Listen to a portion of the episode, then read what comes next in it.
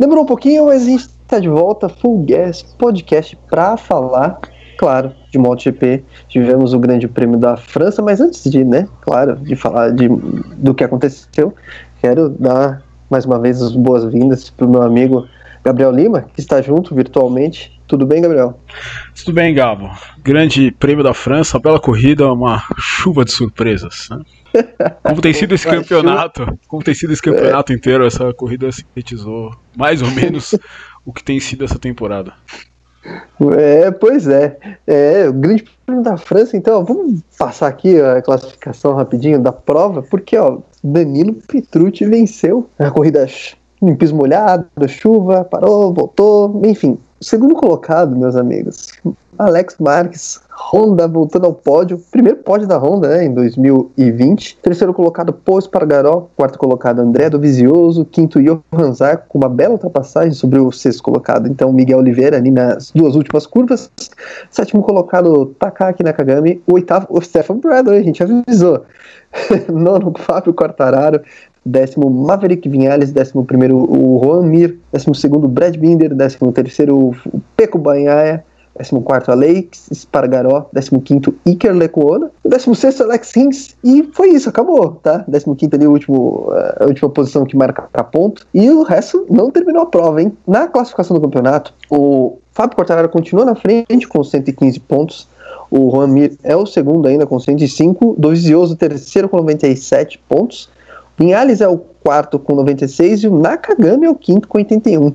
O Morbidelli é o sexto com 77. O Morbidelli que não terminou esta corrida. Dá pra falar corrida maluca, Gabriel? Acho que dá, dá pra falar, corrida maluca. Né? O, o, na verdade, o Rins ele também não terminou, né? Ele não chegou, ele não cruzou a linha de chegada, né? Ele não foi, ele não foi classificado, mas ele aparece na cronometragem ainda, mas ele.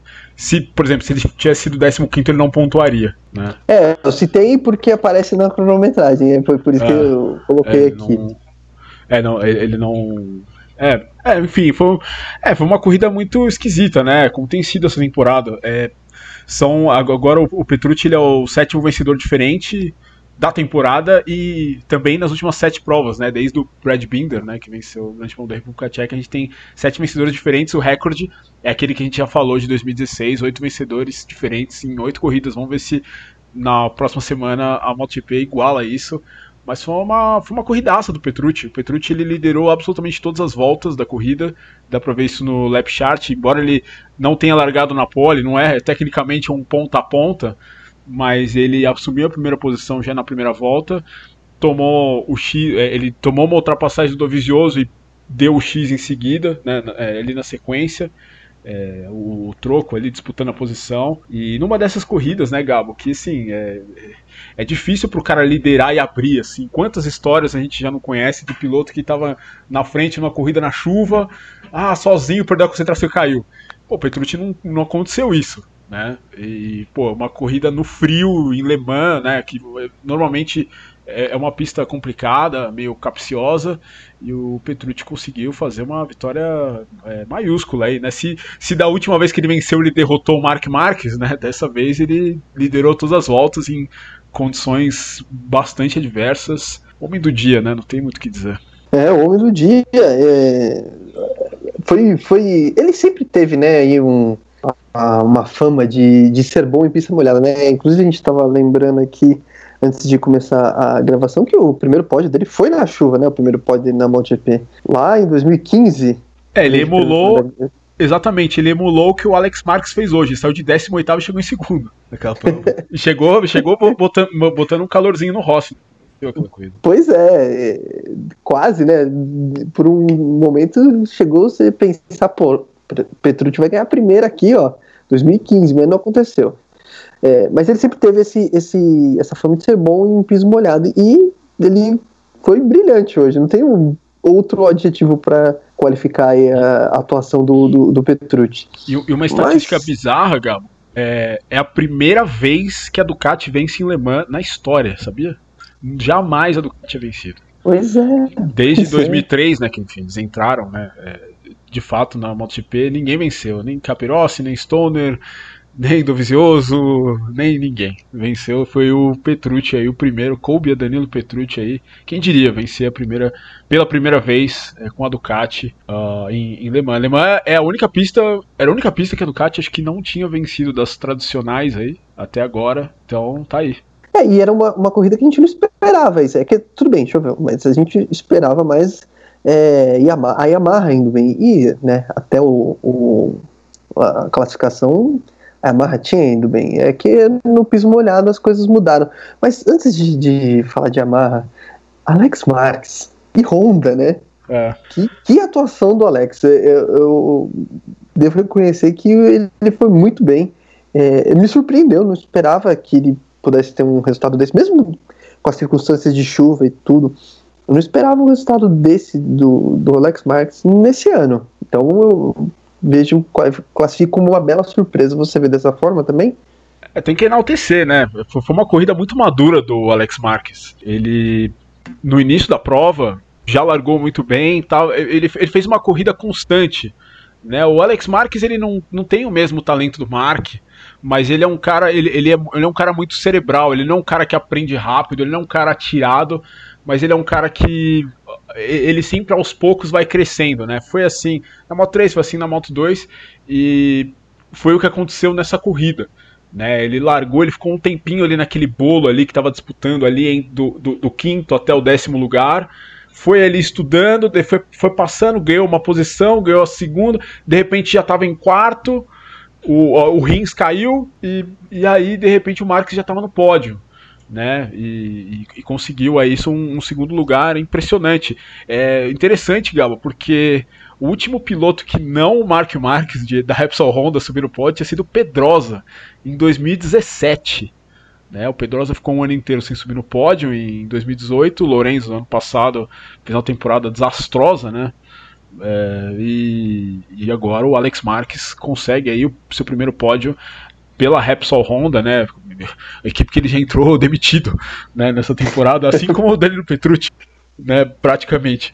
Então é, foi, foi uma corrida dos humilhados aí sendo exaltados, a chuva de lema, quem diria, trazendo aí é, redenção aí para esses dois nomes. E também para o Pós Pargaró, né? Que vem, vem fazendo uma temporada difícil, né? Dois pilotos novatos ganharam corridas pela KTM e ele que está no projeto desde o início é, não, não venceu provas, mas aí está no, tá, tá no seu terceiro pódio aí desse ano, né? Então, também uma, uma, uma boa prova do Pós-Pargaró. Ele que é a primeira KTM agora do, da, da, da, da tabela. Né? Também muito interessante esse, esse, essa prova do, do Pós-Pargaró. E primeira corrida na chuva, Gabo, desde do último pódio, do primeiro pódio, na verdade, da KTM do pós Pargaró, que foi aquela Sim. Valência em 2018. 2018. Pois é, aquela foi a última corrida na chuva, né? A gente achou que ia, que ia ser flag to flag, mas acabou não sendo, né? Acabou sendo uma corrida toda em piso molhado. E o, o Alex Marques foi o 15 piloto, né? A subir ao pódio esse ano também. É mais um, um número interessante. Agora eu queria falar um pouco do quarto colocado dessa corrida, né? Que foi o, o, André Dovizioso. Teve um fim de semana ok, né? Se levar em consideração o que ele vinha fazendo até então, um, bom fim de semana. Poderia ter sido melhor? Eu acho que sim. Mas, levando-se em consideração o que ele vinha fazendo até agora, até que, olha, se de repente ele encaixar alguma coisa em Aragon aí, ó, duas corridas num circuito que pode favorecer a Ducati, você acha que ele, ele pode voltar para a briga? Acho que sim, é, ele praticamente já voltou, né? São 18 pontos agora entre o Quartararo e ele. É, ainda é, é que eu não sei, o Dovizioso não parece ter a consistência no seco para disputar o campeonato, né? Mas como você falou, Aragon é uma pista boa para Ducati. Aragon é, é uma pista que a Ducati anda bem. É uma pista que, tudo bem, o Dovizioso nunca venceu lá, mas já passou perto, né? Acho que o Marques sempre foi um, um pilotaço em Aragon, a gente viu isso nos dois últimos anos. É, o Dovizioso, mas o Dovizioso chegou em segundo nas duas últimas temporadas, né? Então. Foi no passado que ele largou em décimo? décimo foi, né? É, é, acho que décimo primeiro chegou em segundo. Fez uma corrida. bela corrida. É, é. Assim, assim, como em 2018 também, né? Ele disputou com o Marques, né? Ele, o Marques, o Iannone, até o finzinho da corrida, né? No finzinho o Marques venceu. O Marques não teve uma vitória fácil. É, mas a gente já aprendeu esse ano que o Dovizioso, primeiro, Dovizioso, duas pistas que a gente apostava que o Dovizioso ia bem, que seria Bernot e Catalunha, o Dovizioso foi absurdamente mal. Né, foram os dois piores grids da carreira do Dovizioso na MotoGP, né? 18 e 17 lugares, se não me engano agora. A gente tá dando que o Dovizioso vai andar bem em Aragon, mas pode ser que pode ser que a Ducati ande bem, mas pode ser que o Dovizioso não ande bem. Né? Eu, eu, eu, não sinto essa consistência no Dovizioso, que é uma pena, porque o Dovizioso nos três últimos anos foi o cara que chegou mais perto do Marques, mas a circunstância atual não deixa ele como um dos favoritos, na minha opinião. Enfim, Vamos ver o que acontece, né? Mas acho que acho que tá na briga, tem chance, com certeza, do Visioto, principalmente esse ano maluco, né? Tem chance. É, sim, é, precisa encaixar uma sequência boa é, nessas duas corridas que, é, teoricamente, como a gente está dizendo aqui, favorecem a, a moto da Ducati. Mas, sobretudo, sobretudo, não cair. Agora, é, cinco é, provas para o final. Agora, o, qualquer abandono vai ser muito custoso para esses. Eu, eu, diria esses quatro Agora que são. Agora a gente pode dizer que depois dessa corrida, o Nakagami não tem chance, vai. Ele tá só sendo consistente. Mas depois dessa corrida, os quatro primeiros. É, Quartararo, Mir, Dovizioso, Vinhales, esses são os caras que vão disputar o título. Esses caras aí estão em que, 19 pontos. E, e, é. O Quartararo até o Vinhales são 19, então esses são os caras que vão disputar o campeonato. Nenhum, esses aí não podem errar é, vão para essas cinco corridas sabendo que não podem errar. Uh, outra curiosidade é que o Nakagami agora é o único que terminou todas as corridas, é isso mesmo? É. É, é, o único piloto que terminou todas as corridas. E ah, não, terminou... o Alex Marques também terminou. Ah, não. Ah, é o Alex. É que ele não pontuou. O, o Nakagami é o único que terminou todas entre os 10 primeiros. Isso sim. É o cara que terminou todas as corridas entre os 10 primeiros. Pelo menos, né? É, é por isso é a primeira campeonato, né? O, é, consistência. Existem, é, existem pilotos, ou, ou, por exemplo, quando foram rápidos, né? Quando o Morbidelli, Miller, Pois Pargaró, é, o Rins, né, o próprio Rossi também foram mais rápidos do que o Nakagami, mas o Nakagami terminou todas as provas, né? não cometeu erros esse ano, está fazendo uma temporada muito consistente, muito bacana do Nakagami também, né? Tá, tá indo é, mas eu acho que você tem razão, acho que o campeonato é, hoje é, são esses quatro primeiros, não, não vai fugir deles, não. não. A gente precisaria de uma reviravolta muito grande para fugir deles, e eu acho que isso é, não vai acontecer. O Jack Miller podia estar nessa, né? Mas infelizmente hoje ele foi, foi traído pela, pela moto. Mas ele poderia estar nessa briga. Tal, talvez é, estaria se. Porque terminaria entre os primeiros hoje, conquistaria bons pontos para o campeonato. Hoje ele está aqui em sétimo lugar com 75 pontos, aí já começa a complicar. É, é azar mas, do Miller, né? Azar. É. São. Diferente da situação do Alex são, são, né? são, Alex são, são duas quebras pro Miller, né? É. Agora, né? Então. Diferente da situação do Alex que, né? Mais uma vez. Enfim, não. Pegou na baba, né? É, igual na Áustria. Não, igual na Áustria. A, a, a, conseguiu o primeiro lugar e, e caiu na sequência, né? Tava chegando eu, no Petrucci. Tá, essa expressão. É, é, é, essa é, muito... é, porque aconteceu exatamente. Infelizmente o Rins vem fazendo a temporada nem um pouco inspirada aí, mas enfim. Fala, por falar em pouca inspiração, Gabriel, quem não estava muito inspirado nessa corrida, nesse Grande Prêmio da França, foram, né? Quem não, os dois que não estiveram muito inspirados, falando ali de Fábio Quartararo e o Juan Mir, né? Fizeram uma corrida discreta, os dois. O Quartararo sofreu. Acho que é a questão do pneu mesmo, não conseguiu aquecer, botar na temperatura ideal e foi sendo engolido. E o Mir, meio que vítima ali da situação com o Valentim na primeira curva, mas também não fez muita força, né? Mas deu sorte porque o Quartararo não foi bem. Como é que você vê esses dois hoje, hoje né, depois dessa corrida? Eu acho que o Quartararo, é, dentro das limitações da Yamaha, eu, eu acho que ele fez a corrida que ele tinha que fazer. Ele tinha que ver a bandeira quadriculada. Isso, isso era o que o Quartararo tinha que fazer hoje. Né? E ainda com um plus, né, que chegou na frente do Mir, enfim, aquelas ultrapassagens que a gente viu na última volta. É, eu acho que o Quartararo é, não é que ele vai sair satisfeito da corrida, mas ele vai sair é, é uma pequena vitória né, ele ter terminado essa prova, uma, uma, corrida difícil, né, com toda a pressão de líder do campeonato, de estar correndo em casa, a chateação de ter visto chover, é, de estar largando na pole e não poder fazer nada, porque pô, nenhum Yamaha andou. Né? Não foi só o Quartararo que não andou, é, o Vinhares não andou, o, o Morbidelli também fez uma apresentação horrível, né? acabou caindo, o Valentino Rossi nem se fala, pô, não, não deu nenhuma volta, não deu não deu nenhuma, fez nenhuma curva o Valentino, basicamente. É, então o, o, Quartararo fez uma. Hoje é, era, era o que ele tinha que fazer.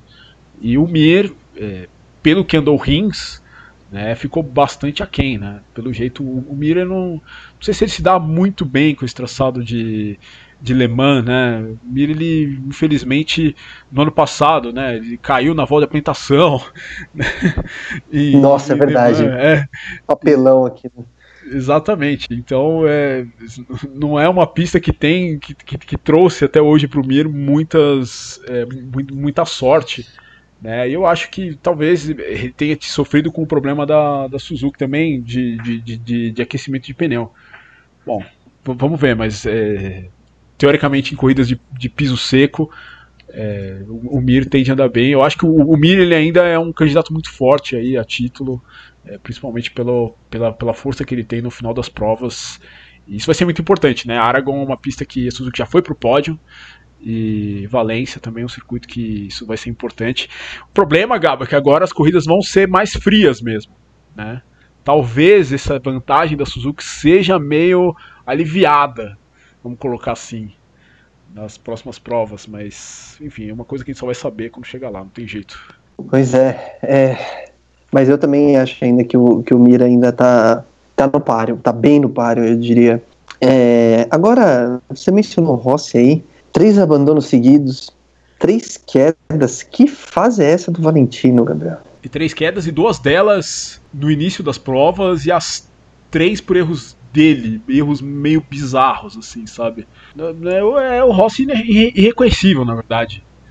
Eu não sei, talvez, talvez aí tenha passado da hora, assim, a gente, muitas vezes o Rossi já provou que a gente estava errado sobre ele, né, principalmente depois de 2013, né, que falou, ah, o Valentino acabou, e de repente o Valentino não tinha acabado, ele tinha ainda muito gás para dar, mas é o que eu já disse em programas passados aqui, o Rossi, a grande força dele era terminar as provas e estar tá sempre ali no final. É, que é agora é o, é o, grande calcanhar de Aquiles dele, né? Não dá pro cara cair três corridas seguidas, né? Abandonar três provas seguidas. É. Olha, desde, desde que ele chegou ao MotoGP, é, ele fez isso no passado, ele teve três abandonos seguidos no ano passado. Agora você vai me puxar a memória aí, porque eu não lembro. Na Itália ele caiu também no ano passado?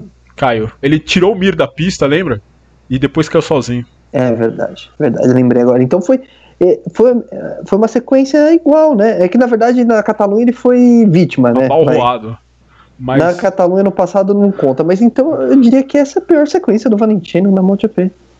Assim, ah. de, de abandonos. Porque ele teve três, três abandonos no ano passado, mas um deles foi ele foi vítima. Não foi, não foi um erro sozinho que foi o da Catalunha, que foi aquele lance com o Jorge Lorenzo, que, enfim, caiu todo mundo quase. Mas esse não, são três quedas, como você disse, culpa dele. Exatamente. É, o Valentino não vive um grande momento realmente. Vamos ver, vamos ver agora na sequência do campeonato, mas de fato é um momento bem ruim para ele, um momento triste, né, para ele. É, eu sinceramente agora eu não sei, até pela motivação do cara, né? Já é um cara que já tá velho, já fez muito. É, a motivação dele agora para essas cinco últimas provas, vendo o potencial que ele desperdiçou, não sei. Pode ser um fim de ano difícil pro Rossi. Vamos, vamos torcer para que não, mas eu acho que tende a ser complicado. Eu concordo, acho que tende a ser complicado, porque já não briga mais pelo título. Para que ficar. É, às vezes começa a pensar se vale a pena correr risco é, ele vai correr por correr. É. é. é se pintar isso. alguma coisa, se, se der, beleza. Se não der, também não vou me arriscar muito. Enfim. Exato. Vai ser um. Vai, vai empurrar com a barriga, o famoso vai empurrar com a barriga?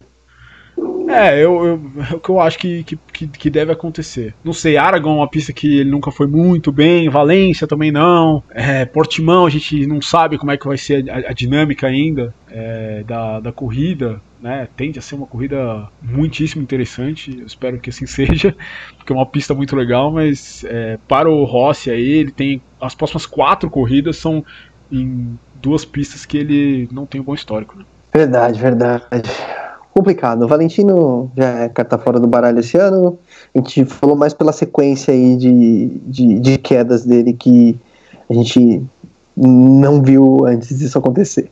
É, antes de, de ir para a Moto E, eu queria passar rapidinho os resultados da Moto 2 e da Moto 3, porque aí a gente finaliza com a, com a Moto E. Pode ser? Vamos passar rapidinho então? Vamos. É, na Moto 2, olha quem voltou a vencer, meu amigo. San Luis voltou a vencer última vitória dele tinha sido em 2016, se eu não me engano. Aragon, é isso? Aragon 2016. Aragon 2016, olha quanto tempo faz. 2020. Desde então o São Luís não vencia. Né? É, venceu a corrida, muito porque também o, o Dixon acabou caindo, uma pena, chorou muito. Uma, eu fiquei é, sensibilizado com aquele lance, enfim. São Luís venceu, o Remy Gardner foi o segundo, ultrapassando o Bezek também ali no finalzinho, uma bela ultrapassagem. E no campeonato, o Luca Marini, que não pontuou, né? Tomou um tombaço na. Foi na sexta-feira. Sexta né? livre um side terrível ali no, no, no primeiro setor. La Chapelle. Ah. É, e aí teve ali uma contusão no tornozelo. Correu, mas não pontuou. Mas continua líder, 150 pontos. O Bastianini não foi bem hoje também mas pontuou e agora tem 135 pontos. O Bezek é o terceiro com 130 e o Lois é o quarto com 128. Na Moto 3, quem venceu foi o pupilo ali do Rossi, Celestino Vietti. Venceu o Tony Arbolino, foi o segundo, o Albert Arenas foi o terceiro. No campeonato, Arenas em primeiro com 135 pontos, o Ayogura o segundo com 129, Celestino Vietti o terceiro com 119. O campeonato está bem bem disputado. Agora, Gabriel, vamos falar de Moto E, né? Que temporada acabou. A temporada acabou e temos um novo campeão na, na, na Moto E. Jordi Torres. Jordi Torres, Gabriel. Jordi Torres. Jordi Torres é muito merecido, eu acho. Né, o, assim, o Matheus Ferrari, vamos ser sinceros, entregou entregou o ouro na mão dele, né? Pegou porque cair na. Fez igual o Valentino, né? Caiu na. Pô, mas pior, né? Saindo da pole position. Ca, no seco, né? No seco, caiu na primeira. Na, na terceira curva da corrida, perdeu a traseira, sem a gente não entendeu muito como aquilo aconteceu. Ele tinha uma mão no título, basicamente. É, se, se deu um grande trabalho né, para a segunda corrida, né, chegou muito atrás do, do Torres e virtualmente não tinha mais chance. Né? Então, é, mas o Jordi Torres é um, é um, é um cara que é, a gente olhava assim na, na, Moto 2, ele teve um ano muito ruim na Moto 2, né? O, o último ano da equipe Aspar antes de acabar, enfim, voltou de novo para a Moto 2, mas é, o último ano da Aspar antes de ficar só na Moto 3 foi 2014, que ele era companheiro do Nico Terol. Eles tiveram um ano muito ruim e o Nico Terol, enfim, depois até acabou meio que encerrando a carreira, a parte a parte grande da carreira dele por causa daquele ano, e o Torres foi para a Superbike, chegou até a vencer corrida, mas nunca se encontrou direito, nunca teve uma casa muito muito certa ali no Mundial de Superbike, é, sempre enfim, pulando de equipe para equipe, e os resultados foram começando a cair, ele foi começando a cair, no, meio que num, num, num esquecimento, vamos colocar assim, num ostracismo, voltou para a Moto E e agora tem esse título no currículo, né? Acho que é muito merecido é, da parte dele, um, um piloto, piloto que é bom, né? Acho que, acho que tem boas mãos o título. Pois é, eu também acho. Ele foi comendo pelas beiradas, né? Ele foi fazendo uma temporada sem muitos é, grandes feitos, assim, mas terminando as corridas. Sempre ali entre os primeiros. E aí, quando chegou na hora decisiva, ele tava ali. E aí ele aproveitou o momento teve o vacilo do, do Matheus Ferrari. O, o importante é. Eu vou, ser, eu vou ser honesto, eu vou ser meio corneta, que o, que o Ferrari nem devia estar tá aí, tá? Porque naquele lance com o Granado lá no começo do ano, a, a pena para ele tinha que ter sido maior. E aí ele nem estaria nessa briga aí nesse final. Porque, é. né, teve uma punição mais ou menos lá e acabou, né, não, não sendo é, é, o, o, vou dizer aqui crime, mas não, né, não levem a, ao pé da letra. O crime compensou ali, né, porque ele não foi punido, punido, né. Inclusive a corrida que ele foi punido, ele venceu, né? Então, ele basicamente não precisou. Ele, ele fez a fez a pole, mas sei lá, perdeu é, três posições, não, perdeu uma fila no grid, entendeu? É. É, eu, eu, também, eu também concordo, mas assim, é, é, aquela história, né? O que a gente falou na Moto E desde o começo, você não pode errar na Moto E. Você não pode. O erro, ele é. Ele, ele meio que não tem perdão na Moto E. O, o Jordi Torres. De tiro curto, né? Exatamente, o Jordi Torres não tem nenhum zero ganhou a temporada. Todo mundo atrás dele tem zero. Ferrari, inclusive, teve dois zeros, né? O de ontem e o que ele acertou granado, né? No final, é Mas... quem, quem é constante é que, que leva. É, e aí, o, o, então, o Jordi Torres foi campeão com 114 pontos. O Matheus Ferrari acabou ficando com vice-campeonato, 97 pontos, mesma quantidade de pontos do Dominique Agerter, que terminou em terceiro. Agora, é, a gente precisa falar um pouco do Granado, né? Que é, a gente tinha muitas é, eu vou dizer, a gente, é eu, você, e eu diria que ele também esperava mais dele nesse ano, e acabou não acontecendo, né? O Eric acabou terminando o ano em sétimo lugar, com 53 pontos. Como é, tentar explicar essa temporada do, do, do Eric? É, eu não sei. eu acho que a, eu acho que ele, nem ele, acho que consegue explicar. É, nas claramente nas duas corridas de Jerez ele tinha o melhor ritmo. É, ele fez, ó, ele, ele, poderia ter facilmente terminado no pódio nas três corridas que a gente teve em Misano. Na França ele andou mal, mas ele tinha aí cinco corridas que ele poderia ter feito, a, a, feito uma liderança para administrar no final. E ele errou, né? Ele errou. Uh, tudo bem, a Andaluzia aconteceu aquilo que a gente já falou com o Matteo Ferrari, mas errou na classificação é, em San Marino, é, depois não conseguiu fazer uma coisa de recuperação, é, derrubou o Simeon na, na, na, na primeira corrida da Emília Romana. Ah, é, e, e, agora foi muito mal na França, né? Se a gente for. A gente tem que destacar, né? O Granado acertou o Torres na largada hoje, né? Poxa, Poderia o Granado quase, quase definiu o campeonato. Né? Pois é, hoje, hoje poderia ter sido. E assim, é, e, pior. E, e obviamente o plano do Eric Granado, como o plano de todos os pilotos, obviamente, é chegar na MotoGP. E quando você faz uma temporada tão errática, mesmo você sendo rápido, o Eric Granado já não é mais um piloto muito jovem para o padrão da moto velocidade atual. Né? É, ele, enfim, por alguns erros de gestão de carreira, ele mesmo reconhece, ele perdeu um pouco, ele perdeu esse, esse tempo que ele tinha e isso talvez seja uma pressão extra para ele, não sei, mas é, é um fator que hoje em dia não dá para ele, não dá pra gente ignorar, não dá para os equipes da Moto 2, que é onde ele quer se, se colocar, se recolocar, é, ignorarem também. Então, não sei, pode ser é complicado, né? O cara ele ficar na, na, na Moto E, a Moto E ela, ela, ela, tem uma cara de repescagem, né, Gabo, do, do mundial. Né, se a gente for avaliar bem o grid, né, o próprio Jordi Torres é repescagem, o Dominic Eiger, Mike de Mélio, entendeu? Oh, Xavier Simeon, sabe? É... O próprio Canepa, né? Teve ali um. O Canepa já, já, já andou na MotoGP, né? É. O, o De Angelis, que encerrou sua carreira, inclusive hoje, né? É... Cara, o... Se... É, o, o Korn Feio, o Jacob Feio não chegou a, a, a MotoGP e tal, mas aí você tem a Maria Herrera também, enfim, é muita gente mesmo é, aí. Todos os, é, meio, é, é, é, o, o, o Cornfield e a Herrera, eles vêm da, da, da Moto 3, né, são meio... É. O Cornfield até venceu corridas e tal, mas é, ficou tempo demais lá, né, acabou caindo em esquecimento, né, e, enfim... É, eu, eu, eu compartilho o, o, o, seu pensamento. Eu acho que, é, assim, é, acabou tipo, que o Eric, ah, ele tem velocidade, os caras sabem disso, mas esses deslizes, digamos assim, é, acabam pesando também quando o, sei lá, um dono de equipe da Moto 2 vai olhar e vai pensar. Pô, eu vou assinar com sétimo, o cara que ficou em sétimo no campeonato, entendeu? É, ou, ou outro que foi mais regular aqui, e terminou um pouquinho aqui.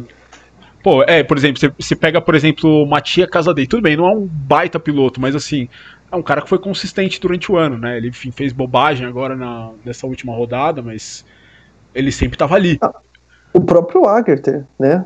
É, o próprio é que o Agerter ele é mais velho. Eu tô falando é. no, no, caso do, do Casadei, que é uhum. novo. Uhum. É, cara, ele sempre tava ali, em todas as corridas. Foi o segundo ano dele também.